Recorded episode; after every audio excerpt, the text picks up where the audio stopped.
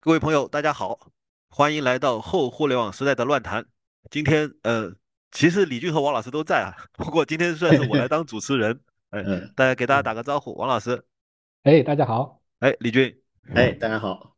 哎，今天呢很神奇，就是突然想换换风格，就所以由我来做主持人。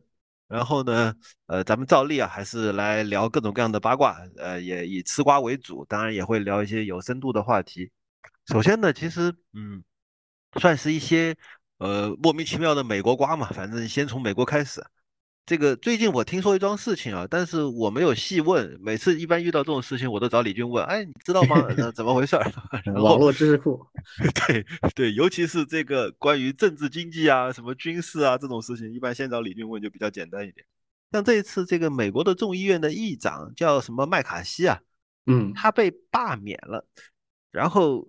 看到的国内报道，往往是一种幸灾乐祸加这个某种断言，说啊，这仅仅是一个开始。这到底是多大的一个瓜？其实我们没有概念。就是说，一个议长被罢免和一个总统被罢免的区别有多大？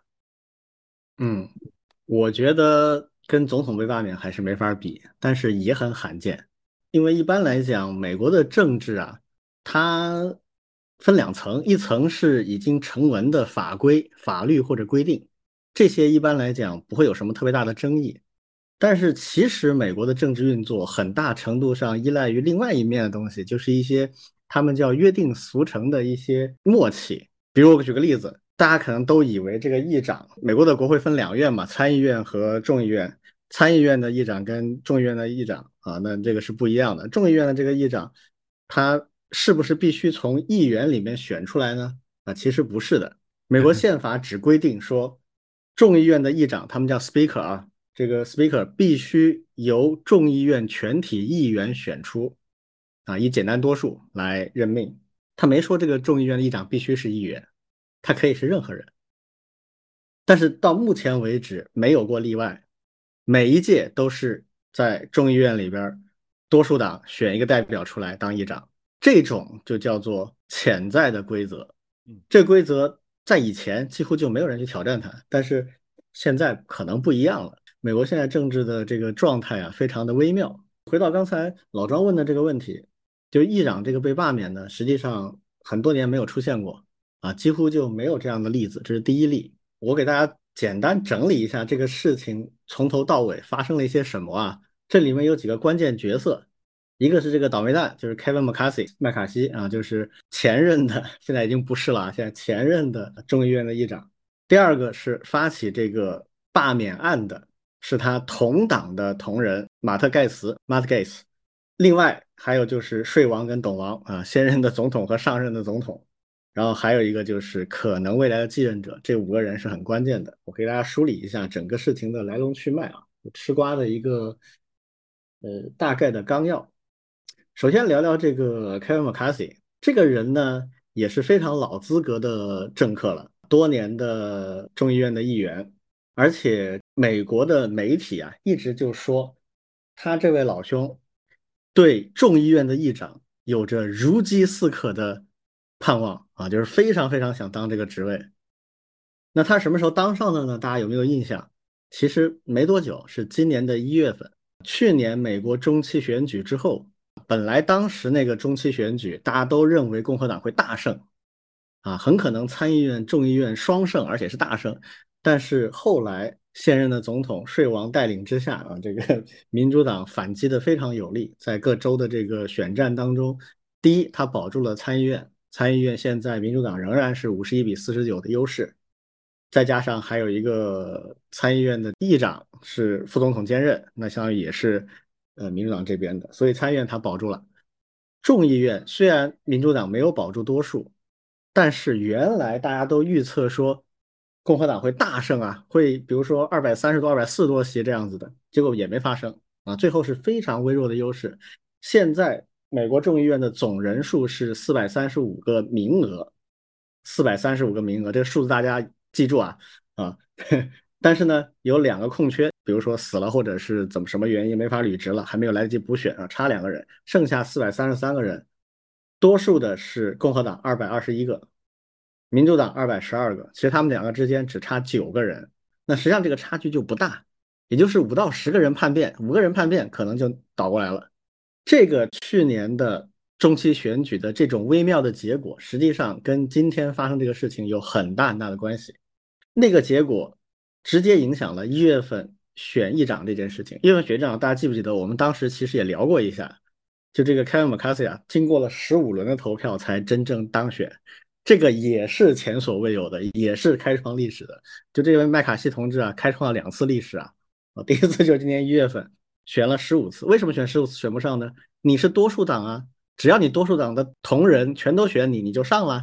哎，没有，为什么呢？就是因为在共和党内部有若干个人，大概就五到十个人左右，是坚定的保守派，支持川普的，然后对麦卡锡这个选择就不是特别的满意，就提很多条件啊，你不答应这条件，我就不选你。也就是他在共和党内部推选这个候选人的时候，他就起不来，因为。他只要多数党推选了一个人，那多数党最后投票肯定没问题嘛。内部讨论他就起不来。十五次投票，最后终于把他选出来的原因是什么呢？是他做了巨大的让步，对内五到十个人。就因为之前的中期选举共和党赢得不够多，他的优势太过于微小，所以他党内的少数几个人他就能操纵这件事情。就五个人，你不答应我的，我到时候就投反对票，你就上不去。这就形成了一种非常微妙的政治平衡，啊，很脆弱。好，他最后答应了一些条件，这里面有一个条件是非常要命的。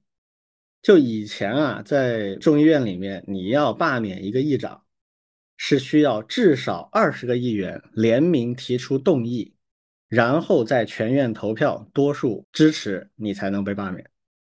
二十个人，那这个不容易的，因为铁杆反他的就五到十个人。这五到十个人里面有一个人就提出了一条，说你得改变这个罢免案。我现在可以同意你上去，但是你得给我一个随时把你罢免的权利，就是只要有一个议员提出动议，就能启动罢免案。最后，这个麦卡锡为了当上这个议长，我刚才说了，美媒一直讲说他对这个有如饥似渴的渴望啊，他最后就同意了这一条。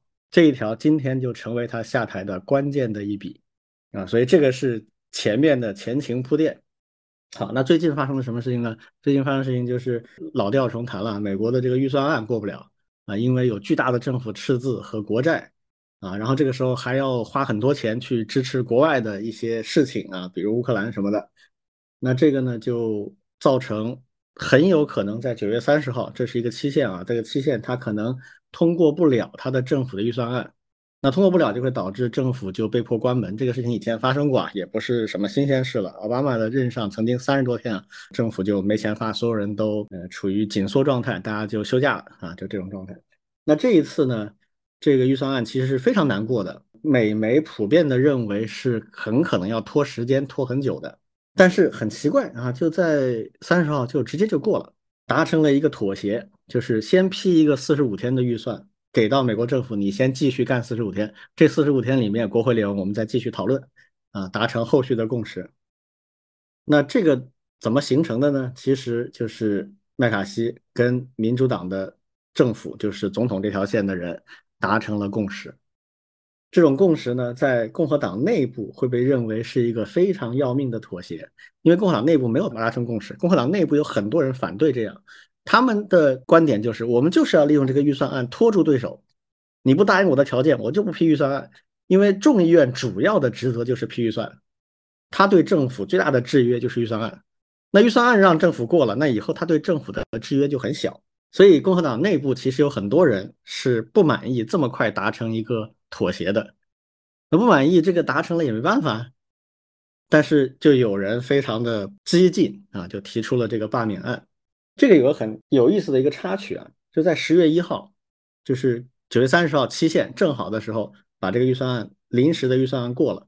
过了之后，十月一号，《国会山报》啊，《The Hill》登了一篇文章，特别有意思。他就说：“哎，这个预算案过了，几家欢喜几家愁，有人很开心，有人很不爽。那么最大的赢家列举了几个人，其中这个凯文·麦凯西就是赢家里面的第一位，说他通过这个事情啊，展现了他的。”这种政治智慧啊，他这种啊，因为美国人讲政治就是巧妙的妥协啊，妥协的艺术啊，啊，他这个做的很好啊，弥合两党的这个分歧。他是赢家第一名啊，声望大涨。而且这个文章里面还讲了，就说这个麦卡锡在国会里面曾经就这个预算案的时候，对他党内的那些强硬的反对派，就是他的同仁们啊，说你们要是有人想反对，那就提出来。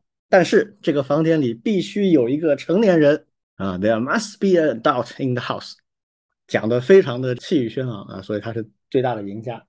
然后这个文章里面还列出来一个书家，这是杜撰的吗？这个不是，这是个成年人这种话，这是这是这个《国会山报》这里面登的呀，说他在国会里面讲的话呀，肯定是有人传出来的嘛。我觉得太有戏剧性了，这个这个人太。么，他们的政客这个演讲都是一把好手啊，嗯，这些都是很熟练的啊，这个没有什么问题啊。更搞笑的事情在后面啊，这篇文章里同时还列了那些输家，就是那些非常不爽、非常垂头丧气的，里面排第一的是众议员马特盖茨，这是拱火呀，这就是在拱火呀，对，嗯，然后好，这个出来之后，很快这个输家就。开始干活了啊！就是我我他说我要发起动议要罢免 Kevin McCarthy 啊，这个事情就就这样来的。这个马特盖茨是什么人呢？我刚才说，在今年一月份选举当中，最后要求麦卡锡必须同意一个人就能罢免的，就是这位老兄。所以从头至尾就是这两个人。这个哥们呢很年轻啊，也没有特别强的资历，但是呢是一个非常激进的、非常铁杆挺穿的一个议员。啊，他就发起这个罢免。那罢免情况，我刚才说了啊，共和党有二百二十一个人，民主党有二百十二个人，这里面的差距是九个人。那换句话说，如果民主党全都支持罢免，那只要有五个共和党反水，麦卡锡就下去了。那到底有没有五个人呢？最后投票的结果，一共有八个共和党的议员是投了赞成票的。啊，其他还有三个人是三个共和党的人，他是不在。那么八加三十一个，共和党一共二百二十一个人嘛，减去十一，一共有二百十票是反对罢免的。民主党这边一共是二百十二个人，其中也有四个人不在，没有投票，那就两百零八个，再加上共和党反叛过来的八个人，二百十六票，二百十六比二百十就成立了。那这个里面最微妙的事情在哪里呢？共和党大部分人不同意把他干下去，但是有八个人反水，这件事情是正常的。我刚才说了，铁杆反他的就五到十个人，所以八个人是正常范围。比较微妙的是，为什么民主党所有的人只要在场的啊，除了四个弃权的以外，在场的二百零八个人全都一致的把他投下去？这个是很奇怪的，因为麦卡锡已经被证明他是一个虽然是共和党的。但是他是可以跟两党去协商的，他是一个愿意做交易、愿意做妥协的、可以谈事儿的一个人。他不是共和党里面最难缠的对手。就假如站在民主党的角度，正常思维的话，他没有必要把这个人干下去，因为他刚刚帮了自己。本来这个民主党这个预算案是很难过的，大家都一致认为起码扯上三十天的皮是肯定要的。哎，现在很快就过了。那这个人理论上讲是帮了自己的，而且是个可谈的对手，是愿意妥协的。那为什么把他干下去呢？那这个就很奇怪。那到目前为止呢，拜登还没有正式的谈这件事情。但是美媒有一个大家都在讨论的事情，就是民主党所有的人这么整齐的去投了这个赞成票，没有总统的点头，甚至是鼓励的话，是很难做到的。因为总有一些民主党觉得这个人还不错啊，我我没必要把他干下去啊，干下来换上来一个什么人不确定啊，可能更差呀，大概率更差。那董王这边呢就更有意思了。首先，董王的态度啊，他当年在一月份的时候，最终他是支持麦卡锡的，他认为这是一个可以接受的人，而且麦卡锡对他是提了很多承诺的，其中包括要发起弹劾拜登的这个案子，要调查拜登的儿子等等，这些都是董王希望的啊。麦卡锡都同意了，而且现在确实也做了啊，可能做的敷衍一点，但毕竟都做了。所以其实没有道理，董王很讨厌这个麦卡锡，谈不上的，他实际上是支持他的。但是董王对这个预算案这么快的妥协肯定是不满的，因为董王希望能够缠住对手，至少把乌克兰的这些事情解决掉啊。因为董王一一贯讲的嘛，就不应该这么做，钱应该花在国内。但是呢，他也没有去阻止这个罢免的提案，当然也可能他阻止不了啊，这个是另外一件事情。然后在罢免成功之后，他是公开的出来说了，他说这是不对的。啊，我们现在应该团结啊，不应该做这种事情，有问题党内先解决啊。董王是这个正式表态的，是认为这个是不对的。然后现在最新的进展是这样子，就是已经在讨论继任者，下个礼拜三共和党会党内开会选出一个候选人，已经有几个可能的选项。呃，美媒提到的有三个，一个是董王自己，这个是大家最喜欢看到的结果，但客观的讲，我觉得可能性不大。啊，一方面董王自己现在更感兴趣的是去选总统，但是呢，也不是完全不可能。他自己也说了，如果产生其他的候选人很困难，我愿意短期的担任一下这个职务，帮助大家去弥合共识啊，选出一个大家都支持的议长。他说最多九十天，三个月。啊，这个是董王讲的。另外两个可能性啊，一个叫 Jim Jordan，这是一个也是一个非常老资格的共和党人，而且他是一个更极端的、非常非常强硬的一个人。就如果他真的选上去的话，民主党我觉得会后悔好长时间啊。他比这个麦卡锡难搞得多得多得多。然后另外一个叫斯卡蒂斯，这个人呢威望也很高，但是有小问题，他就前不久查出来他有白血病，所以这个人很可能就概率不大。所以现在就。摊在桌面上就这三个，那概率最大的其实就是这个 Jim Jordan。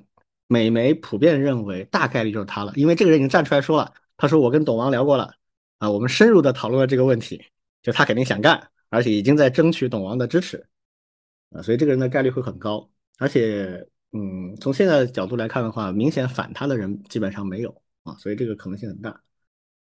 好，那这个就是大致上到目前为止发生的事情。那这里面，我个人觉得最有意思的点是什么呢？就是民主党为什么会这么干？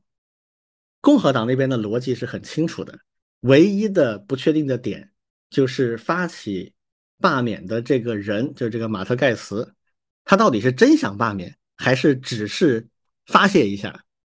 现在从各方面来看，他大概率是发泄一下。这个事儿成了之后，他自己都很错愕啊，就是咦？我就随便捅一下，怎么就捅漏了呢？嗯，就这种感觉啊，所以这但这个是不确定了，这个是没办法验证的。但现在看上去是这么回事啊除了这个不确定以外，其他共和党这边的表现是很正常的，就是有那么五到十个人起来起哄，很正常。一月份已经哄过很长时间了啊，这次也出来哄一下，正常。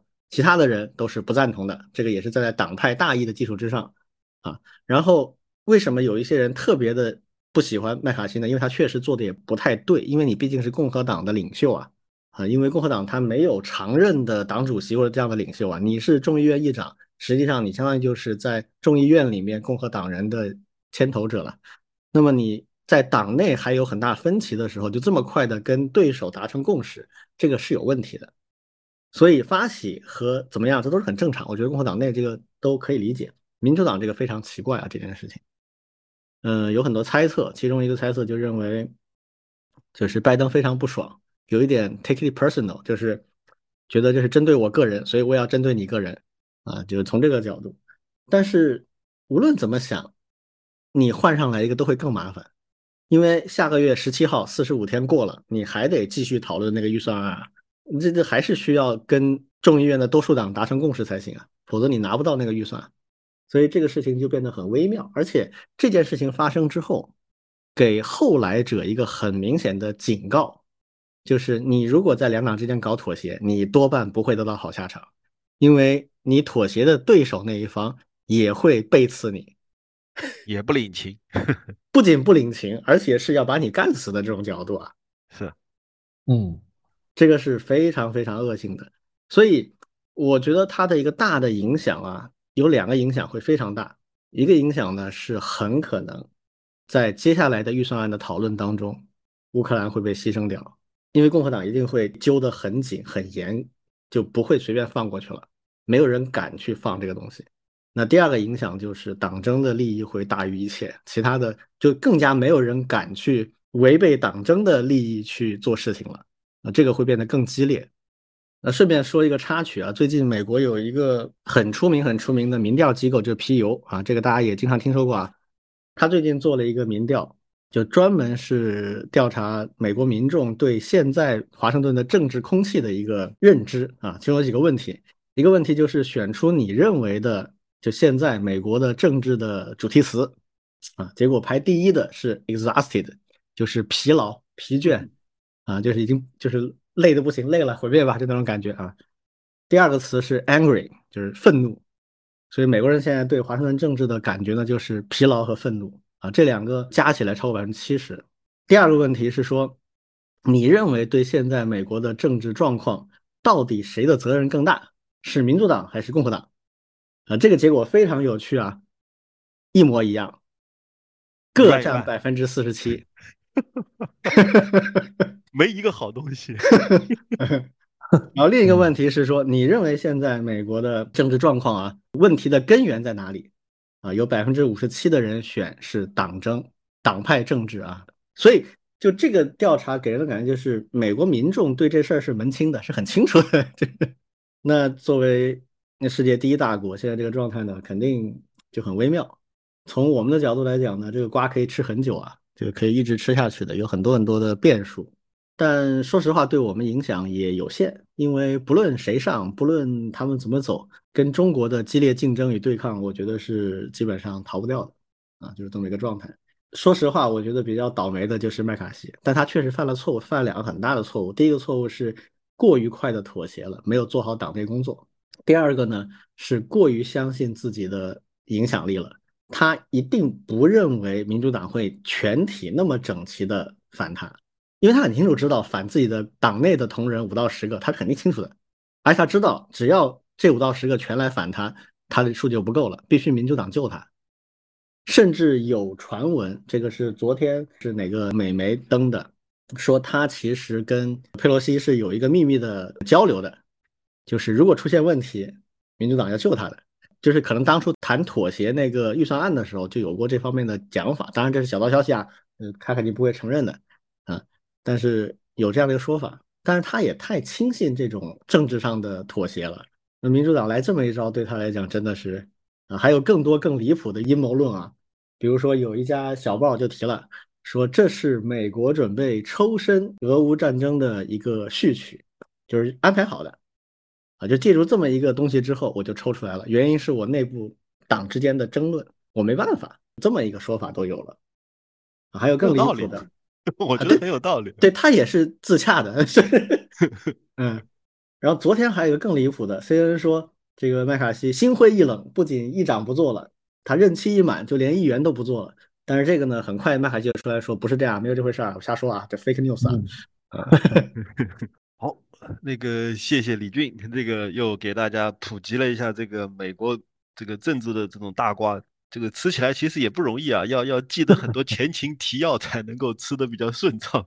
嗯，哎，下一个问题也是最近这一个礼拜吧，也已经出来了，就是从十月二号开始，诺贝尔的生理学和医学奖，十月三号物理学奖，十月四号化学奖，五号文学奖，六号和平奖，基本上都颁了，除了一个经济学奖。对，今天啊，应该就差不多就颁完了诺贝尔的颁奖季。咱们也可以聊一聊对于这些诺贝尔奖的看法，但其实可能太多了，要要聊这个，今天就变成诺贝尔奖专题了。只是只是想聊一个呃单独的话题，因为一开始这个诺贝尔生理学和医学奖出来之后，它的获奖者就是这个。呃，卡塔琳考考里科还有这个德鲁呃维斯曼，以表彰其在这个核苷碱基修饰方面的发现，使得开发有效的针对 COVID 幺九的 mRNA 疫苗成为可能。其实这是一个非常非常新的事件，然后就这么快的获得了诺贝尔奖。应该我们在私下聊的时候，李俊好像对这个奖还挺不是挺满意，对吧？嗯 嗯 嗯。其实每次诺贝尔奖出来，我最想吐槽的都是经济学奖，但经济学奖这今年是最后一个啊，就是我们在录音的时候他还没出来，所以这个想喷他都喷不成啊。嗯，下次喷。嗯，对，下次再说啊。嗯，这个生理学和医学奖，就为什么我一看到他的颁奖的，因为每次他都会说啊，我们颁给谁谁谁，主要的原因用一句话来表达这个原因是什么，然后下面才会有详细的说明。这个原因是很重要的，尤其是诺奖对于自然科学类的这三个奖项要求是比较严格的啊。一般来讲是需要尽可能的有实证，而且呢一定要有比较明确的实际应用成果。那么这次就很明确的讲了，它的实际应用成果就是 COVID-19 新冠的 mRNA 疫苗。那这件事情我为什么就是一看我就觉得很不舒服啊？然后后面仔细想了想啊，原因大概是这个太快了，就是这是最核心的一个点。我不是说它这个东西在技术上不够先进、不够牛，或者说颁给这两个科学家不合理，这种都谈不上。我只是觉得太快了，太早了。为什么呢？我认为 mRNA 这个技术它其实还没有在实际应用中充分的证明自己的价值。首先，它没有其他的应用案例，只有一个应用案例，就是 COVID-19 新冠的这个疫苗。而这个新冠疫苗这个东西呢，很新很新，它是二零年的，因为新冠是二零年初爆发嘛，然后它研发是在二零年中期，啊，很快就研发出来了，然后在二零年的年底拿到了美国和西欧若干国家的叫紧急使用许可，不是正式的认可啊。就因为医药行业嘛，它正式的批一个新的药或者治疗方法，那个流程非常非常长。但是新冠这个很紧迫，所以那几个国家就实际上给的是一个紧急许可。我们国家的自研的那几个疫苗的使用，其实也是紧急许可，都不是正式的。它这个 mRNA 也是。现在主要的 mRNA 疫苗就两种嘛，一种是 BNT 德国的这个公司研发，然后由辉瑞来销售的，另一个是莫德纳。就这两个公司做的，那这两种疫苗的话呢，说实话，我觉得它在效用也好，迭代速度也好，这几个方面没有达到之前预期或者吹嘘的那个效果。他们在去年二一年底和二二年初是奥密克戎那个变体肆虐开始，基本上现在的观点啊，新冠的病毒它可以分成两段，奥密克戎之前和奥密克戎之后，之前的病毒它的传染性有限。致病性呢相对高一些，奥密克戎呢是致病致死率都会低一点，但是传染非常非常的强，所以后面大家也都在考虑怎么针对奥密克戎这种变体去做一些疫苗。那去年初的时候呢，他们就推出了一些专门针对奥密克戎的疫苗，但最后证明也没有特别的效果，就是它针对奥密克戎的变体以及它的传染率影响有限，啊，几乎没有什么特别的改进。那这个其实是，呃，当初 mRNA 这个技术出来的时候啊，大家非常期待它能够具有的一种特性，那就是它能够跟着病毒的变异，能够去自发的调整。那么这个其实是没有得到验证。回过头来看 mRNA，它这个做出来的疫苗是不是比传统的什么重组蛋白啊、那个腺病毒啊，还有吸入式的那几种呃疫苗的技术路线，它是不是显著的要强过它们？其实现在是不确定的，还有一个不确定的就是反面的，因为 mRNA 这个疫苗出来之后啊，就立刻就有人非常的担心，就是它毕竟是基于 DNA 和 RNA 的重写，那么它进入人体之后有没有可能被整合进人体自己的基因组？如果这个事情发生的话，那就会带来很多不可预期的影响的。那这件事情呢，现在也没有得到充分验证。既不能说它有，也不能说它没有，这可能要更长期观察。但实际上观察也很难啊，因为 COVID-19 这个大流行已经结束了，现在没有人会花很多钱去跟踪这些人后续的变化影响。呃，整个所谓的长新冠的影响，现在都大家都在减少投资，就不太会继续做这些。所以，由于现在这个疫情形势变化，呃，投入减少，这些问题很可能短期的不会有答案。所以我说它没有经过充分验证啊，这是一个点。第二个点就是事实证明它没有办法惠及到广大人群。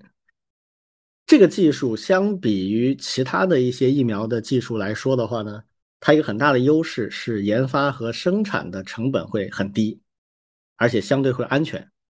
像我们国家最早推出的灭活，那是要采集活病毒的样本，然后把它灭活。啊，然后再制成疫苗，这整个过程会很麻烦，成本很高啊。当时不是有人报道了吗？需要很多生鸡蛋什么什么的，就它那个整个制备的过程啊，虽然很成熟，但是成本摆在那里，而且是有一定的风险性的。再就是研发啊，它研发上你只要拿到那个病毒的样本，mRNA 它有一套专门的流程，而且这两个科学家主要的贡献其实就是把这个啊提取制备，把它技术手段做得很完备了。解决了里面的一些工艺上的问题，这是它主要的贡献之一啊啊，那这块实际上就是说，理论上讲，它应该是研发这个疫苗，然后制造这个疫苗成本都应该变低，那它的 availability 就是它广泛获得它的成本应该更低才对。但事实证明不是这样的，它有几个问题。第一个问题呢是它的存储和运输，因为 mRNA 是一个非常脆弱的一个结构，它稍不当心它就会变质，它就会变成其他的东西，那就失去效力了。所以它的存储运输要求非常高。我们目前两种主要的 mRNA 疫苗，一种是要在零下七十度，另一种是要在零下二十到三十度，而且这种恒温环境下保存，而且价格实际上卖出来的价格非常的高。为什么高？我们不知道，因为理论上它应该成本低才对啊。这个研发和制造成本的优势它去哪儿了？我们其实现在不知道。所以最后造成的结果就是这两种疫苗现在不是现在啊，就是在疫情的这个流行期。只有最发达的那批国家能够大范围使用，实际上就是美国和西欧，还有日本、韩国这种啊，其他就没有了，就没有什么人真的使用到它，用不起。那这个就就很奇怪，你跟我们之前屠呦呦得诺贝尔奖的青蒿素相比，那个就真的是惠及大众，首先解决了我们国内的问题，然后现在还在非洲啊那些很落后的地区帮他们解决问题。如果没有这个的话，会死很多人。那这个就是另一个问题，就是它实际上没有办法惠及大众，至少目前没有。所以我个人的观点呢，mRNA 的技术以及它的在 COVID-19 里面的这个疫苗的成果，能不能得诺贝尔奖，我觉得是完全合理的。但是最好再等一等，你至少等这个技术有一些广泛应用，并且能回答那几个最关键的问题之后再发也不迟啊。疫情刚刚结束就颁了一个诺贝尔奖给他，我觉得是有点太急了。那问题就来了，为什么这么急呢？所以这个是我一开始就觉得啊不太认同的一个点就在这里。而且说实话，生理学和医学奖历史上也翻过车的，它跟物理跟化学真的还是有差距的。那两个对实证性、可重复实验的要求高太多了。那生理学、医学奖也不是他们不行啊，就是确实在学科上有一些限制，他没有办法做那么强的实证性研究，这个也是没办法。所以他更应该谨慎一点。你回想一下，二十世纪最伟大的生理学发现就是 DNA 的双螺旋结构，那个是做出了整个理论研究和配套的实验之后十年才拿到诺贝尔奖，那比今年这个意义重大多了。都那么谨慎，这个是我不太理解的一个事儿啊。所以其实我有个猜想。因为我我也知道一点，就是在美国那种那种国家，西方国家其实有很严重的关于疫苗的争论，对，就是有一些很奇疫苗葩的阴谋论，对，非常奇葩。但是呢，嗯当时其实我我看到过一些正反双方的观点，基本上，呃，凡是说疫苗好的，就自诩为进步人，嗯然后呢，就觉得那些都是一些啥也不懂、不懂科学的红脖子啊，就只只知道反疫苗。这其实是一种意识形态的斗争。就是刚才你不是在说到为什么他们这么着急的要颁这个诺贝尔奖？我觉得嗯其实背后还是有意识形态的原因，就是他们要尽快的宣布疫苗不仅有效，而且重重大，而且是诺贝尔奖奖级别的好东西。对，就是背书嘛，对，有点这个意思。但这个背书其实对于怀疑他的人来讲是不会有什么效果的，反而对我这种中立的人会有反效果，对，是吧？但这个不重要，对吧？他们要尽快的把这个东西颁给自己人。这个这个其实倒是跟诺奖委员会一直以来的风格，就是所谓的所谓的白左当头的这种风格，倒是很一致。他他的各种奖项其实都是这种意识形态。对，非常挂帅的一种非非常的明确，他们也不嗯讳言啊，他们就是这种意识形态。对嗯对嗯而且其实正好很有意思啊，就是一直在在聊到这个诺贝尔文学奖。嗯反正每年吧，每年大家都会说，哎呀，村上春树今年是不是有希望了，什么什么的。然后，然后今年当然也还是果不其然的，还是没有。只不过呢，我正好最近在在系统性的阅读村上春树的一篇一篇一一部一部的小说，而且的嗯话呢，正好还读到了这个林少华对他的一些采访。像之前这个他在二零零二年，林少华对村上春树有一次采访，正好还专门就问他，就是说，哎，你对诺贝尔奖什么想法？然后这个村上也很怎么说呢，非常的坦率啊，他就说，呃，我不太喜欢这东西，这个可能性不太好说啊，但是兴趣而言我是没有的。嗯，就是意思就是说我对诺奖这个没什么兴趣，为什么呢？嗯呃，一方面就是可能会很麻烦，一旦这个被获奖的话，可能会很麻烦，但这个可能有点矫情啊。另外呢，就是说这个 诺嗯贝尔奖那个东西政治味道极浓，不怎么合我的心意。啊，这是这是村上春树当年的一个一个说法，哎，我我倒觉得挺合我心意的。嗯，其实这种说法符合他一贯的调调，我觉得。对对，村上自己其实是一个比较反意识形态化的一个人。对，呃，不过说实话，今年的那个诺诺贝尔文学奖完全没听过，根本根本这不是不知道常态吗？对不知就最近。几年你会发现，诺奖它有个特点嗯，它一定是颁给非英语的，嗯呃，什么拉丁语系的啊，或者是东欧的那些国家的，就基本上都以这些为主。这个写文学奖啊，它跟语言文字以及背后的那些文化影响还是非常大的，所以基本上就会造成就相当小众。因为现在世界上，尤其是我们作为中国人，那中文的、英文的是我们相对比较熟悉的，嗯，然后日文跟我们有很多关联，所以相对也比较多一点。其他的文字我们基本上隔我们很远啊。对，所以我前几天嘛写了一个微博，说我总结了一下诺奖的这几个奖项啊，物理学奖相对来讲是最靠谱的，就没怎么翻过车，而且要求很严格，几乎都必须是非常扎实的实验验证，所以经常要等很多年啊啊。那化学奖很接近，跟物理学奖差不多啊，这两个相对来讲很少出问题。生理学和医学奖呢，就是我刚才说的，受限于它学科的一些约束限制啊，没有办法做到那么强的实证化的验证啊，而且有的时候确实会激进一点，这个历史上是翻过车的，大家可以去查一下，就是以前有一个呃那个脑前叶白质的切除手术这个太著名了。啊，对这个是得了诺贝尔生理学奖的，但后面被证明是完全就是伪科学，所以它历史上曾经翻过车的。那文学奖呢，我觉得也没啥好喷的，为什么？它本来就没啥标准，所以你也不能对它要求太高。啊，那另外两个呢，经济学奖就是笑话，给我们提供乐趣的；和平奖是个大笑话，连 连笑他都懒得笑啊，就这么个状态。那个关于诺奖还有什么想聊的呗？要要呃就有一点我补充一下，嗯就是今年还有一个现象，我觉得也值得留意。就今年自然科学的三个奖啊，它都是偏应用角度的，就是怎么去应用一个科学技术，把里面的工艺性的、工业化的一些难题解决掉了啊。因为这个得的奖就是非常的不理论，像物理啊，物理它是分成理论，然后实验，然后实验里面又分偏理论的和偏实验的。它是最偏实验、最偏应用的角度的，所以我看到也有一些圈内的物理学圈内的就在说，哎呀，这个搞理论物理的现在是越来越难出成绩了，这有可能是个趋势啊。就简单提一句，大家可以继续观察，说不定未来几年还会有类似的这样的现象。那是不是本身在理论物理这个领域就没有什么重大发现？问题是一大堆的，就是带人们去解决的问题其实一大堆的，但是就很难突破，太，难。很难。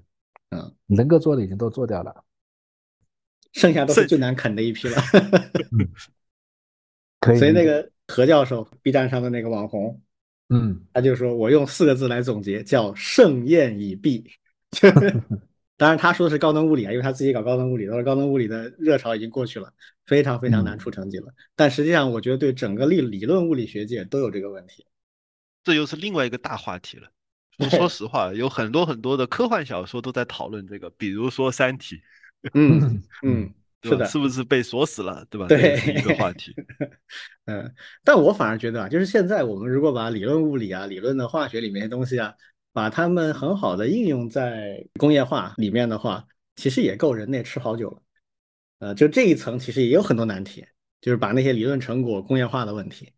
就可能是之前的突飞猛进太过于炫目，觉得哎呀，这个科学就是应该以这样的速度发展，对，有这种尤其是我们这个年代的七零后、八零后啊，我们当时我们就就比如像我很喜欢看那些数学家、物理学家传记啊，嗯，对，那正好我们那个时候读的就是那就是二十世纪最辉煌的那段时间啊。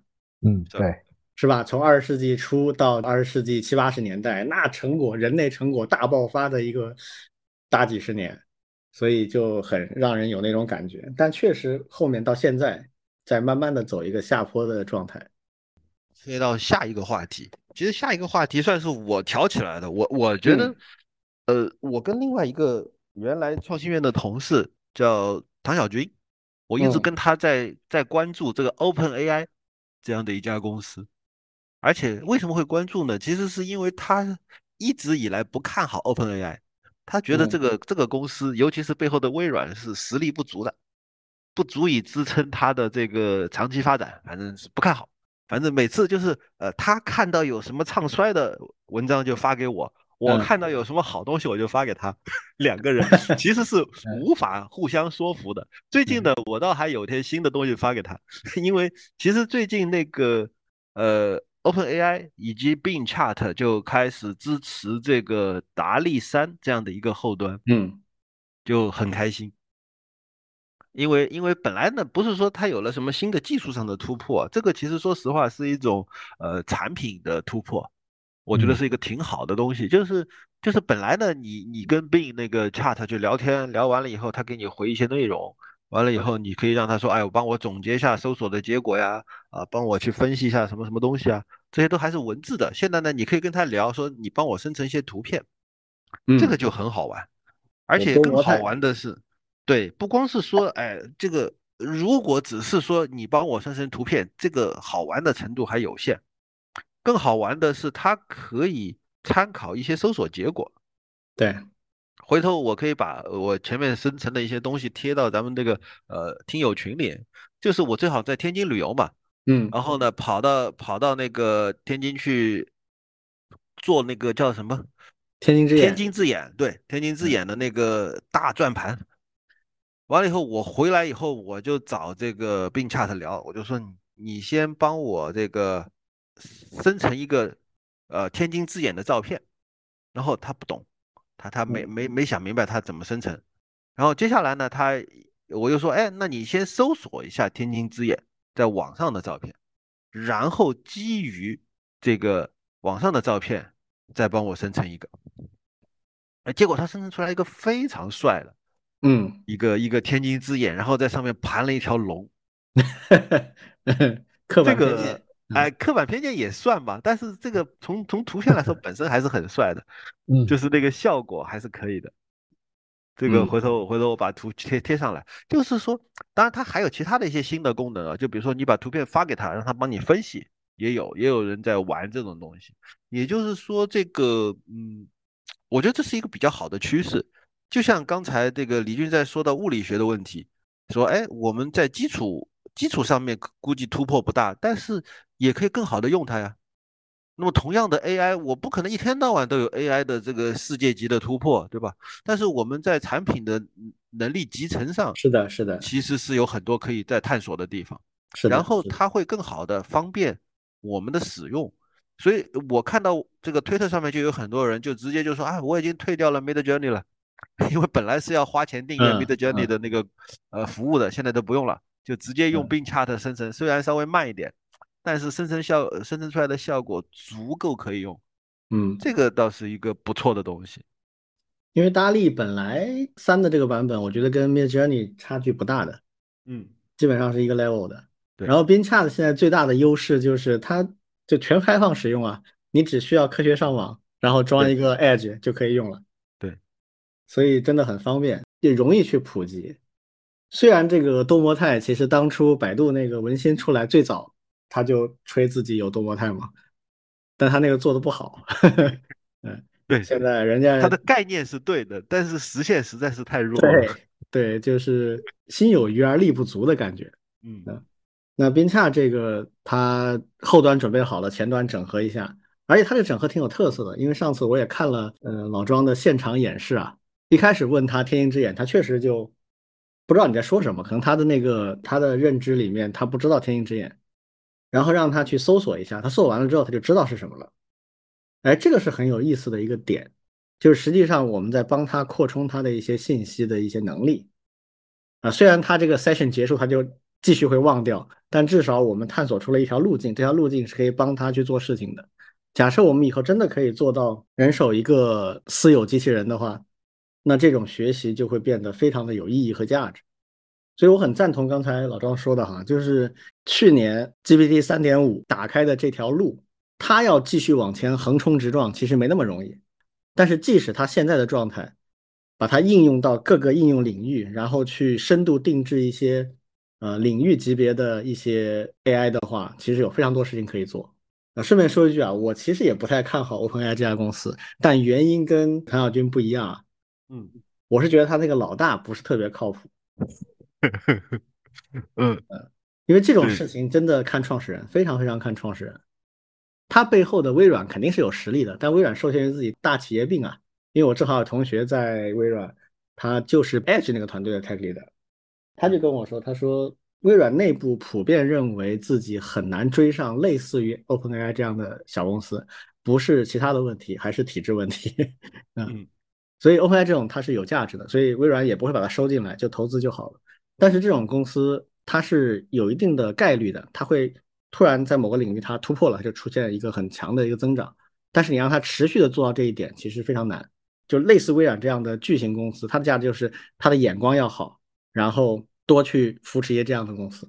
那另一条线就是开源了，就是 Facebook 现在走的这条线，这两条线都是有可能持续的出现一些成果的。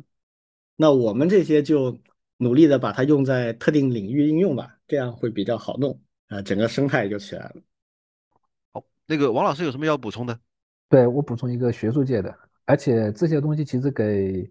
学术界，特别是像计算机类研究的人员，也提供了很多的一些新的思路。对，因为前面像 GPT 本身有很多的一些固有的一些缺陷嘛，对吧？包括一些幻觉呀，那个问答的一些真实性呀，对，本身也有很多人本身也会用像搜索引擎还有知识图谱来结合去和生成式人工智能。对，试试图去解决一些相关的一些问题。对，那现在呢，其实像微软，特别是它把它的一些长项，像搜索引擎和 ChatGPT 去做联合以后，实际上不仅仅是能够在产品形态这一块，对，包括我们可以去用、去试、去玩，对，那可以激励、启发研究学者，对，甚至去做一些实证方面的一些研究，对。而且呢，其实像现在的这种 ChatGPT 啊，本身在生成数据这一块，其实也是一个很重要，甚至是一些巧妙的方法。对，然后呢，再结合互联网上一些真实的一些数据，对，可以做的事情还挺多的。对，反正就是通过这种交叉，通过这种嗯产品上的一些一些思路，可以打开很多的一些一些新的一些话题。对，这个我觉得后面还是会。挺乐了，对，也希望能够看看能不能够启发出一些更加好玩的一些事儿。对，那李老师刚才提到的这种开源路线，那更是如此。对，那做基础设施或者是基础之上去做的一些新的服务，对，应该是还是挺有帮助的。嗯，好，下面一个讨论还主要是要请王老师来给大家介绍一下，因为是前面王老师发了一个呃新闻嘛，就是知网又被罚了。然后罚了一点三个亿，然后，当其实标题很吓人啊，什么中国知网背后的一场革命要来了，嗯，标题现在一般都很有水平，比它的下面的东西都比较强一些很多。关键的内容可能还是呃，我们想要讨论啥，就是关于知网被被罚或者又被罚整个的这个事情，以及背后能够引发的一些什么样的讨论。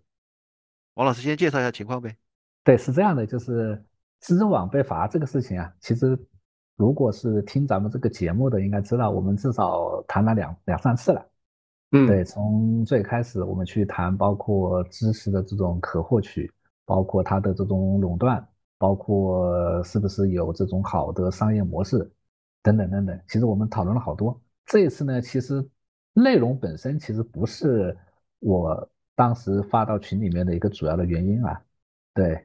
包括他最后对，其实李老师也评论了嘛，写了一大堆，哎，虎头蛇尾，最后没啥，呃，也没有提出一些实质性的，究竟对他有啥影响，以及后续对我们的用户也好，对内容生产方也好，有什么样的一些一些一些影响？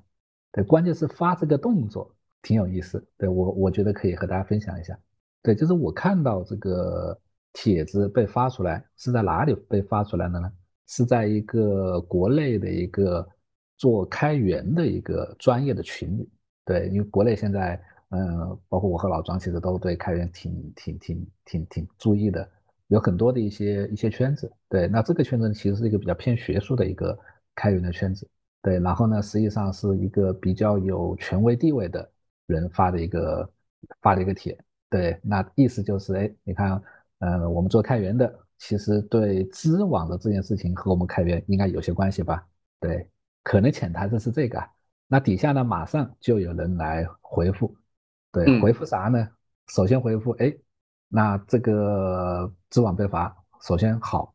第二个呢，会说啊，开源其实就是知网的一个掘墓人，对，那而且还不止一个，而且其实我个人认为啊，就是其实都算是专业人士嘛，因为，呃，呃，我不知道是不是真算啊，对，那肯定，对。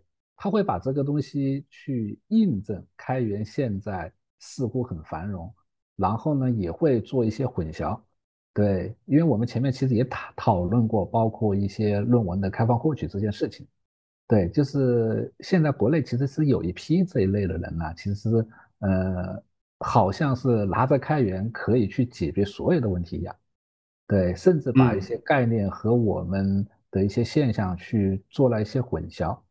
对，而且呢，它里面甚至还有人点大拇指，对吧？点赞。那有了开源这件事情以后，像论文这个东西，就应该是像开源软件一样，对，从它的生产，从它的传播，从它的什么什么什么这样的一个一个一个一个事情的。对我我其实是应该有更加深入的一些分析。对，至少这种误解，我觉得还是呃。不止在一个地方看到吧？对，我想这是知网又又被罚，并且呢又和开源这件事情扯上关系以后，对，我想，哎，我们是不是也可以来做一些更进一步的讨论和分享，对吧？这是我当时发出来的一个一个动机啊，背景其实就是背景了，嗯。其实，首先我就想跟两位讨论一下，我觉得，嗯，论文的生产背景和和这个开源软件的生产背景本来就不一样吧，生产逻辑流程都不一样。嗯，是啊，我感觉也是。这个王老师应该比较有发言权。就我们圈外的人，我会觉得，就虽然我现在其实也一时总结不出来具体的分别在哪里啊，但总感觉写论文要高大上很多。嗯嗯嗯。写论文其实它是一种学术共同体，对吧？然后呢，同行评议，对，然后呢，通过一些期刊的方式去做权威收录，还有去做传播，对，而且呢，像论文的它的发展历史啊，其实比软件其实要长更多的时间。对对，其实有了印刷术以后，对，其实。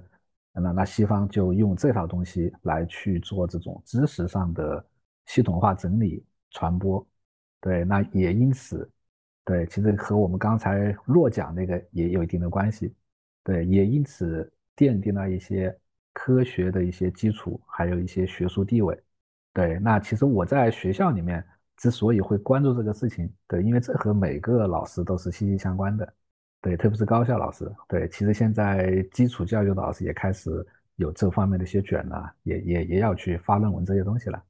对，像高教更是，你的职称，对，包括学生的毕业，对，基本上都是要靠论文这件事情来做你的背书。对你如果能够有几篇论文，你是职称评审，你的博士毕业，对，其实是可以的。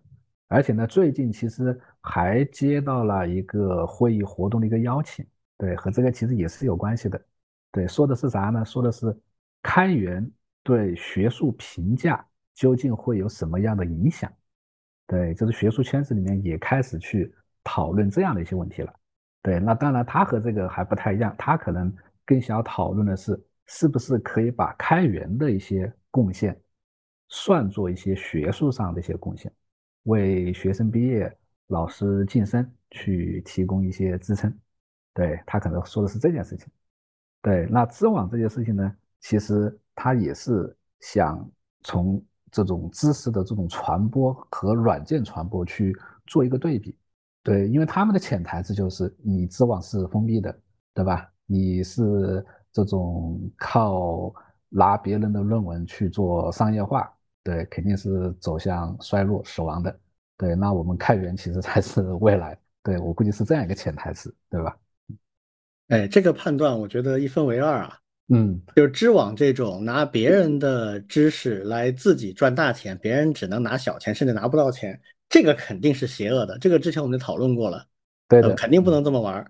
但是你说开源就能解决这问题吗？我觉得好像也不是这样。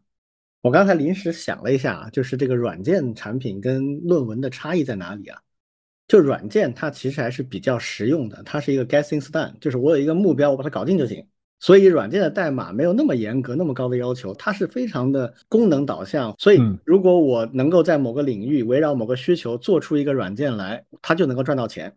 如果我选择把这个软件里面的部分可复用的模块开源出来，贡献给整个行业，那这个是我愿意做的事情，就做了，对整个行业肯定是有帮助的。我能赚到钱更好，没赚到钱也无所谓。这个开源本来现在就是状态，啊，这个是没有问题的。那论文呢？我觉得它不是这样的，论文它的要求会更高。论文一般来讲，要么是有突破性的先发新发现、新发明啊，要么是对现有的东西做了很高质量的整理，就是它是要高于一般性的实用主义的这样的一些成果的啊。当然，现在实际上论文是不是都这样不好说啊，总有一些是瞎扯淡的那种水论文的，那咱不说，因为那个毕竟不是我们想要的嘛，那种东西也没啥价值，咱也不用去讨论它。就我们认为有价值的论文，我觉得它其实是有一个更高的一标准要求的。所以我刚才开一个脑洞啊，我在想，就是说，呃，怎么借鉴软件或者开源软件的一些实践，来帮助论文这个东西，在数字时代，在一个新媒体时代，论文中要怎么玩儿？我觉得是不是可以做一些改进啊？就像社交网络里面的内容一样，我们也需要对论文进行分层，就是任何人都可以在一个地方发论文。把它开源，把它怎么怎么样，大家都可以去研究去使用它。但是由于某种原因，里面只有一部分真正有质量的会浮现出来。怎么浮现出来？我们待会儿再想啊。总之就是说，在这个大海里面，怎么快速的让有质量论文飘出来，然后吸引一些大牛去关注、去 peer review、去做什么事情，或者去使用它、去尝试它的一些效果。那那这个飘出来的这一部分呢？哎，我们就把它提到第二层，那就是比较。值得关注的一些内容，然后这些里面呢，又会有一些顶尖的，那就是特别有创新性的，或者质量特别高的，哎，它就会上到最上面一层。最上面这一层呢，很可能它就会进入到一个类似于现在的学术期刊，就大家会知道，哎，这些东西是相对可信的，是经过 peer review 的。但是有的时候，如果我追求快，比如有些领域啊、一些行业啊发展特别快，成果特别多。那我光看金字塔尖的这些论文就不够了，我可能就会自动的下沉一到两级去搜索下面的一些东西。就这样，是不是有点感觉好像，哎，把那个开源的模式跟呃精英化的这个学术的研讨的模式能够一定程度结合起来？这是我临时想的啊，不一定成熟啊。就是这个是不是会会有一点价值？当然这里面会有一些难点啊，就就我刚才说的。这个难点就是，实际上是我们做互联网的人很熟悉的难点，就是内容怎么去分层。你不能够就是很简单的办法。一般来讲，既要有一些算法驱动的，可能又要引入一些专家的点评或者是 review。那怎么把这个机制设计的好，让它能够有一个优秀的搜索和排名的算法啊？这可能是主要的挑战。呃，我想说一下我的想法。其实刚才我抛了问题，我自己也在想，就是一个软件和一篇论文到底有啥区别？我觉得最大的一个区别可能是软件可以有版本，可以不断的有新版本。嗯，但是论文发布了就是发布了，你很难想象说我的论文有一点零版、二点零版、三点零版，然后每过三个月发一个小版本，然后每年发一个大版本。就其实上一次王老师还是谁在群里面发了一个。国内的一帮学生，呃，弄的那种综述性的论文，嗯，就是人工智能领域的综述性论文，他那个有版本，嗯嗯，像这种有版本的，才有可能有多人协作，而且所谓的多人协作，它是一个开放性的协作，就是我这一次发了个零点一版出来，完了以后你们大大家在网上加东西完了再过两个月发零点二版，然后你再往上加东西，然后发零点三版。但是除了综述性的论文之外，很多呃，无论是文科还是理科的论文，通常没办法让别人在这个写作过程中，人家就参与进来，说啊，我觉得这里应该加一段，我觉得那里应该加一段，很难想象。这个跟跟开源软件有很大的一个区别。嗯，论文的结构通常就是哎，前人做了啥，然后我做了啥，最后我得到的结论是啥，就大概是这样一个结构。但是，嗯，中间的这个部分，很多时候就是要有独创性的，就是我做了啥这件事情是一定是独创的。嗯，而且通常在没有公布最终结论之前，我做了啥这件事情他都不会说的。对，得有我一旦说了，我一旦说了，别人就出来新结论，在我前面我就完了。所以论文本身是有一个抢发的概念的，尤其是同领域的论文，所以这就更难形成开放式的写作。就是我我一旦做出来，我开源出来的，就是我把这个论文发布出来，本身就意味着结论已经在我这儿，我才会发出来。在过程中我不会发的，但是我发了，我也不希望别人来改。要改你也发你自己的论文去，你不要在我论文上搞。对，所以它跟开源软件这是第二个不同。嗯，第三个不同就是嗯，所谓的荣誉机制啊，就是我我们现在能够看到的呃，论文的荣誉机制，很多时候是从引用来的，就是你的论文被几百几千几万人引用，你就最牛，对吧？但是开源软件的荣誉机制是什么呢？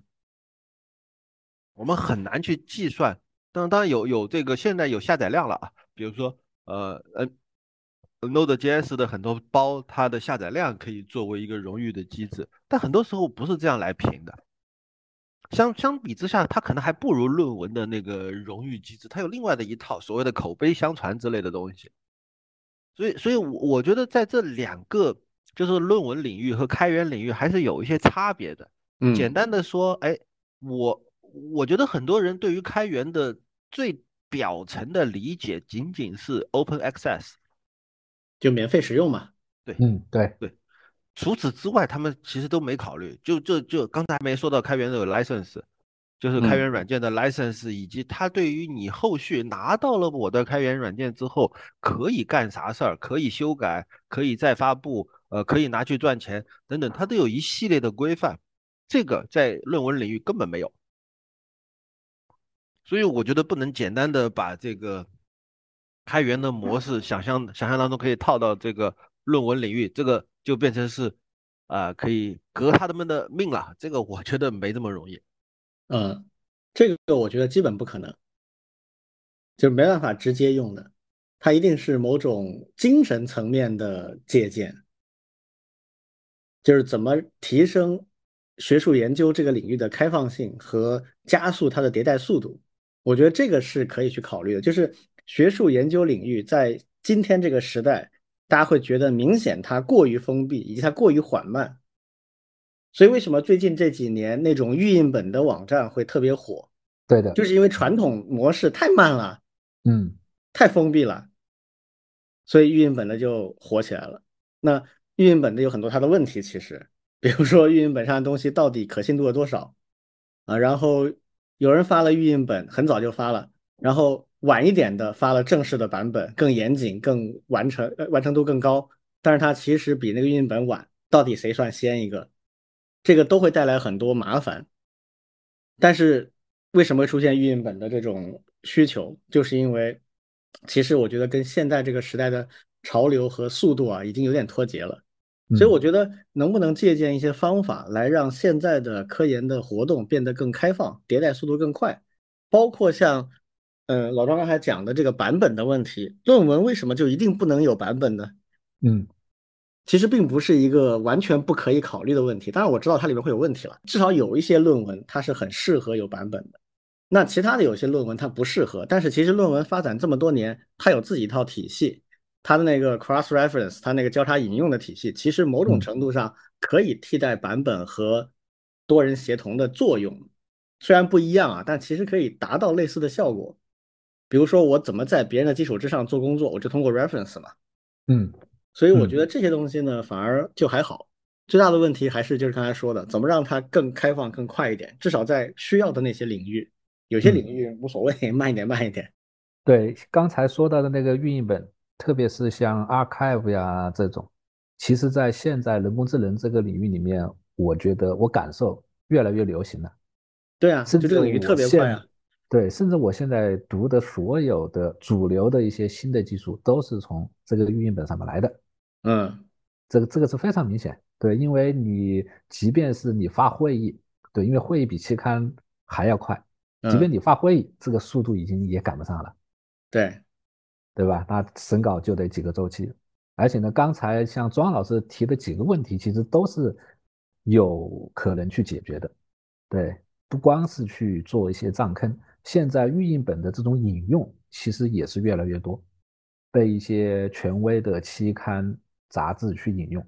而且呢，很多作者，呃，如果他稍微勤奋一点，他有的预印本是用来占坑，同时他还是会把他的文章发到一些期刊，包括一些综述，要么综述，要么是呃呃成果的这种形式去去发表，对，这个都会有。而且呢，现在也会有越来越多的，对，其实预印本的版本我觉得是可以的，只不过它的版本还不像开源的那种。是多人参与协作，并且是比较频繁的，对它其实是会迭代版本的，甚至有论文在预印本的基础之上会对应一个开源仓库，我也看到了，嗯，就是通过开源仓库，哎，大家可以来提意见呀，对你提完了意见，我我可以把你的意见合到下一个版本里面去，虽然这个预印本的平台不支持，但是它通过一个仓库外挂，对的外挂 去做这个事儿。嗯，这个不错。对，这就是被逼的呀。会不会把你的那个姓名也列进去？我不知道啊。对，我觉得如果这一步能够走通了，甚至那这个是是挺好的一个一个方式。对，而且呢，我还想谈一个谈一个啥呢？就是实际上就是现在这种学术论文的发表和开源软件的协作，他们之间其实是有一些相互借鉴和促进的地方。嗯，我刚才其实只是我们只是说了，像那个论文这个体系在借鉴开源开源的一些玩法，对不对？对，实际上现在开源的里面其实也会去借鉴论文发表的一些玩法，什么意思呢？其实就是李老师刚才提到的一个点，就是交叉引用这件事情。嗯，对，其实，在 GitHub 上面的各个。协作单元里面的一些交叉引用的一些体验做的还是非常好的，嗯，什么意思呢？对，因为我们不是做那个 GitHub 上面的数据分析吗？对，我们除了去做协作网络以外，我们还会去做一个什么东西？就会去做 GitHub 上面的一些交叉引用的网络，就是你在这个 issue 里面去引用了另外一个 issue，你在这个 issue 里面去引用了另外一个仓库。你在这个 issue 里面去艾特了某一个人，我们去做这样的一个网络的构建和分析。嗯，对。那通过这种方式去，其实其实想解决的问题就是刚才老庄所提到的，就是想解决，哎，一个开发者他对这个项目或者是对整个开源生态它的一个贡献量和它的贡献值。对，想去做这样的事情。对，因为论文这个体系，如果大家熟悉的，其实基本上就是。靠它的这种交叉引用，谁的论文好，对吧？谁的作者他的影响那个他，因为有标准的影响因子嘛，对吧？还有那种像 H 指数啊这种，其实都是通过这种交叉引用的这种计算方式建图，然后去去去去算出来的。对，那开源软件里面其实也会有类似的一些这种现象。对，然后呢，我们把这个数据也可以用来去做类似的事儿。对，其实是有这种相互借鉴的一个一个一个作用的。对，我觉得挺有意思的。嗯，我刚才突然引发一个联想啊，就是刚才李军在说到，呃，应该借鉴的是开源的精神。然后呢，我刚才也在讲到，就是论文的生产过程嘛。也就是说，我想到的就是所谓的借鉴精神。应该是在论文的生产过程中变得更开放，以及后面的分享。对，以及后面的分享。但其实如果它的生产过程本身就很开放的话，那么它的结果必然是开放出来的，因为对，因为整个过程对难嘛。对。然后我在想的一个问题啊，就比如说，嗯，假设我现在在写一个论文，然后呢，呃，我可以跟我的师兄合作，或者是跟我的什么呃同寝室的什么朋友合作，这个都很自然。但嗯是如果有某种开放的形式，能够让我可以分享给一些呃我能够有一定信任的人，让他们能够参与到我的论文的开发过程中来。但是呢，呃，可能还需要签一个某种保密协议，类似于这样的东西，就是你不能先发出去，最终发布咱们得一起发，你不能够先抢先发了。对也许它也能达到某种开放协作的效果。对，而且这个开放协作啊，我觉得是可以产品化的，关键嗯看是不是有足够多的人用。如果这个需求真的很大，它完全可以产品化。嗯就是比如说我发起一个项目，然后开放的招，甚至不用我熟悉的人，他只要愿意这个注册就可以进来，注册进来就满足呃同意我预先设好的一个 license，是吧？我们在共同参与这个项目，然后成果是怎么分配的啊？我们嗯分别享有哪些权益，责权利说清楚。啊，然后我们的目标，我们的 milestone，什么时候发布这个论文的一点零版本，什么时候发布它的二点零版本，先发到哪个地方，再发到哪个地方，都可以事先说好，然后同意的就加入进来开始干。这些就我不知道它实际需求有多少啊，就如果真的有这样的需求，这种东西是很容易产品化的。这也是我刚才说的，就是知网的未来你到底怎么做啊？我不认为开源是他的掘墓人啊，这这不可能的事情，这个其实这就纯粹是口号啊，就是现在。国内的搞开源的人有一类人就是专门喊口号的，这是我比较不认同的。但是我们如果真的说知网要好好做的话，之前我们也提过啊，第一是要把这种不合理的盈利模式、商业模式要改进好，你必须要保证你提供的服务跟你的收益是相匹配的啊，你的一些公益型的服务那就应该交给公益型的团队来运作，然后你收费的服务要分清楚哪些是。比较初级的，哪些是比较高附加值的服务，然后收相应的费用。有些明显不合理的，比如说论文的作者一分钱收不到，你倒用他的论文赚了很多钱，这个显然是不合理的、不可持续的。首先，第一要改好这种问题，然后第二个就是知网能不能够，或者说类似这样的服务网站，不一定知网啊，能不能够在这个领域做出点名堂来？其实之前有尝试啊，Google Scholar 就用完全互联网化的方式来做类似的事情啊。啊，也取得了相当的成果，我觉得它也是现在也是有成绩的，也不是失败的。那么我们再往下想，下一代的科研的论文的分享，甚至是一个收益分配的体系或者这个产品怎么做，其实有挺多的可能性的。像我们刚才聊到这些，我觉得都挺有意思的。嗯，那关于这个知网和开源还有论文这个事情，两位还有什么要补充的？哎，目前没有了。嗯，嗯好。那咱们再聊下一个话题啊，其实也是上一次正好就是前几天吧，正好 到那个出去旅游，但是正好在那个宾馆的房间里看看电视，然后就看到说啊一个大新闻啊，这个东芝要从这个股票股票市场退市了。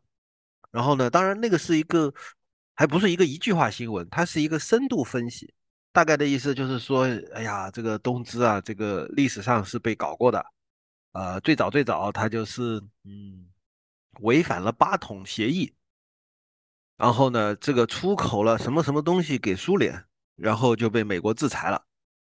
但是这个这个事情后面就哎，突然就几十年过去了，于是东芝就退市了。当然中间我看的不多啊，感觉上就是他他讲了一个他讲了一个呃呃日本高经济飞速发展，呃几乎都要买下美国了。呃，然后呢，美国开始奋起反抗，反抗了之后呢，就不叫反抗了，叫反制。然后呢，呃，无论是东芝还是其他的日本的企业就被打压了。然后打压了这么几十年下来之后呢，日本现在就越来越不行了，大概就是这么一个故事。然后我当然也会遇到这种事情，我又会把它发到群里面来问人，比如说问李俊，呃，这个事情你怎么看？就是当初的那个事情啊，简单可以说一下。就那个时候，美国集中的制裁了一批的日本的头面企业，包括东芝啊、日立啊。啊，那个时候为什么会这样做呢？因为这几家公司他们在科技的研发和制造的工艺的能力上面已经超过了美国的同等企业，尤其是在当时非常热门的、刚刚崛起的个人计算机的这个体系里面，就是八十年代初啊，那个时候美国当然最早是美国搞出来的啊，这个 IBM 的 PC 还有 Mac 的 PC，那个人电脑被大家认为肯定是一个颠覆性的全新的时代要开始了。那这个时候日本人跟进的非常快，而且发展的也很好，代表性的就是东芝和日立。那那个时候，美国人打他们的力度是基本上跟现在打我们的力度是差不多的啊。那日本人当然就扛不住了。这里面有两个因素扛不住啊。第一个扛不住因素是，毕竟它是战败国，是美国驻军的国家，就是它不是一个拥有完整国家主权的国家，所以它在很多领域是没有自己独立自主能力的，比如金融啊这方面它是没有办法去没有任何抵抗力的。另一方面，跟我们不一样、有差距的就是，它整个规模还是不行。整个日本作为一个单一市场，跟中国相比，可能十分之一都不到。所以它这个单一市场没有办法养活它那些那么优秀的企业。那中国不一样，中国现在你哪怕把我周围全围死了，我就靠中国自己的市场就能养活我所有的头部企业，最多是腰部的、足部的会受点损失，头部企业全都可以活得很好。一点问题都没有，那这个日本肯定做不到的，所以当时基本上一打就趴了。那至于什么八桶的协议，那个就是个借口了。就是你东芝确实出售了芯片给苏联，实际上是什么呢？实际上跟我们现在被美国人整的一些理由是一样的。就比如说你做的家电里面含了芯片，卖到了苏联，但八桶其实是很明确的，是军用的才会受限制。那当时反正找个借口就把你整了呗，跟我们现在一样啊。我们现在造的，比如说。也是一些家电里面有芯片，呃，卖到俄罗斯去了。那最近就昨天，美国商业部刚刚又加了几十家中国企业到他的那个实体名单里面，就是因为这个。就他现在已经就就不管你是军用还是民用了，那个时候整日本也一样啊。这个是美国的风格就是这样，所以那东芝就受到很大的打击啊。那打击到什么程度呢？就是它整个。自主的芯片的这个领域就慢慢的就没有了，呃，标志性的就是在九零年代，基本上原来东芝、日立、NEC 啊几个日本的厂商都是造自己体系结构的芯片和配套的全套东西的，就是包括计算机芯片、软件、编译器，甚至编程语言，全都是他们自己的，非常完整。他那个产业链已经是完整的了，但是就被美国人干掉了。从九十年代开始，八十年代末开始啊。日本也就全面倒向了 IBM PC，就接受了 Windows 加 Intel 这一套。那这个对整个日本的打击是非常大的，就是它基本上原来可以支撑它未来五十年发展的产业就没有了。那这几家就转型，也不叫转型吧，就它原来就有的业务就变成它唯一的业务就是家电啊，以及相关的一些其他的一些东西，但家电成为一个主要的东西了。那家电这个东西呢？它的竞争力和可持续性就没有那么强，它不属于我刚才说的。你如果自己有一套主导的计算机全体系架构产业链的话，足以支撑你五十年发展，那家电是肯定做不到的。后面就被证明了，中国人很快就赶超了，那日本的家电就没有那么有竞争力了。先是把日本家电逐出中国市场啊，中国市场现在基本上它的份额从百分之七八十降到可能个位数或者十几这样的。然后就是在欧洲啊，欧洲是经过了一个大概十到二十年的一个一个搏杀啊，现在欧洲的家电，中国的份额也起来了，就日本人的优势也不存在了。那所以对他来讲就非常艰难。这个艰难呢，现在他退市肯定不直接因为当年被美国人干，但是当年被美国人干，直接导致他最有希望的东西就没有了。不仅是这个公司，是整个国家的产业链就不存在了，被拿掉了。这个怎么讲呢？就相当于是美国人非常善于使用类似于质子这样的武器，他一看到某个国家会产生产业链级的颠覆性的超越他的东西，他就把它干掉，把你禁锢在这个以下的水平。其实对我们也一样，就是对我们也一样的，对，套路是完全一样，只是这次他没干成。没干成的根本原因就是：第一，我们是完全独立主权的国家，军事、金融、经济全都是自己说了算，它能影响的很有限；第二，就是中国的市场太大了。你想干掉我一整条产业链，你干掉我一公司是没办法挡不住，但是整条产业链你肯定干不掉的，因为我维持一条最高端的产业链在国内就够了，你把我封死你也杀不掉它。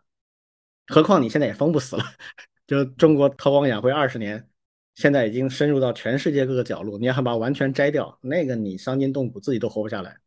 其实本质上，我觉得日本就是这么一个状态。东芝现在是出现这个情况，还有另外一个，我认为也是日本现在在等死的一家公司，叫丰田啊。啊，丰田在造车这件事情上面接连出昏招，而且现在仍然冥顽不灵的感觉啊，我觉得它应该是接下来就下一个，可能十年吧，差不多就这个时间段。所以其实我看到的那个新闻报道当中，还是有一半的故事没讲。嗯，对，只讲了美国人使坏的部分。对，其实这话可能政治不正确啊。但是我们这个国家的崛起啊，对有几个国家冲击是会非常大的。嗯，首当其冲的是韩国，韩国是属于正面连接我们崛起的一个国家。为什么这么讲？因为它的整个核心产业链跟我们是高度重合，几乎一模一样，就是是我们的新崛起的这些产业的一个子集。就过去十几年历史已经这样了，未来还会这样。比如说，呃，做那个显示器面板。然后做存储、内存，这些以前全都是韩国的，现在都是我们发展最好的前端的几个。然后接下来是新能源车啊，然后芯片，尤其是中低端的芯片，这些都是马上就会被我们干掉的部分。所以它是第一个正面连接的国家，所以它会最早出问题。然后下来就是日本跟德国。啊，这两个会比韩国要强很多啊！就他们毕竟综合实力会就血更厚一些啊，就不会那么快的连接就被一巴掌呼下去那种，但是也会很难受的，因为他们的支撑产业，日本跟德国支撑产业都是汽车啊，那这一块眼见着就是马上就会在新能源车这个革命里面就会翻篇的一个行业，所以也会面临很大的挑战，而新的科技呢又没有那么快起来。大家说的什么核聚变啊、超导啊，且不说现在没有理论突破啊，理论就算突破了，要真正工业化，就像上次那个讲那个 LK99 的时候，我就说过，就算 LK99 是真的，它要真的体现到产业，起码还得十几二十年，所以就没那么快。那这几个国家怎么办？这个其实就很看他们的做法了。你像现在有一些就动作很快，你像德国的大众，动作飞快。已经跟我们的几个公司，就是做新能源车的，已经开始合作了。合作的方式也很简单，合资公司啊，我入股，我出钱，但是呢，换你的技术，换你的新产品，然后我们来分市场。比如中国的以你为主来做啊，这个欧洲的以我为主来做。因为新的电动车核心技术都在中国，电池、操控系统这些基本上都在中国。那他把这些直接拿过去，然后实际上就用他的传统销售渠道。它仍然能够继续。如果他错过这一波，完全像丰田那样，就是完全说，哎，我自己来干，而且我看不起那一套，我要自己独立搞一套，那完蛋了，就他基本上会跟不上。所以，我为什么说政治不正确呢？就是我们的民族复兴，我们的崛起啊，虽然不像昂萨匪帮那样是建立在一个全世界掠夺的血腥的基础之上，但是商战也是非常残酷的。就是你在商战上失败的那些公司、产业链、国家。你不说是立马死掉，至少你是要退大大的一步的。那这个没有办法。过去的那种好日子了。对啊，就他以前过得太舒服了，嗯，轻松收割全世界。对，那以后没办法，以后你你必须降下来。你像现在我们的新能源车在欧洲卖的比国内要贵，比我们中国卖的要贵啊，贵不少啊，百分之二三十至少。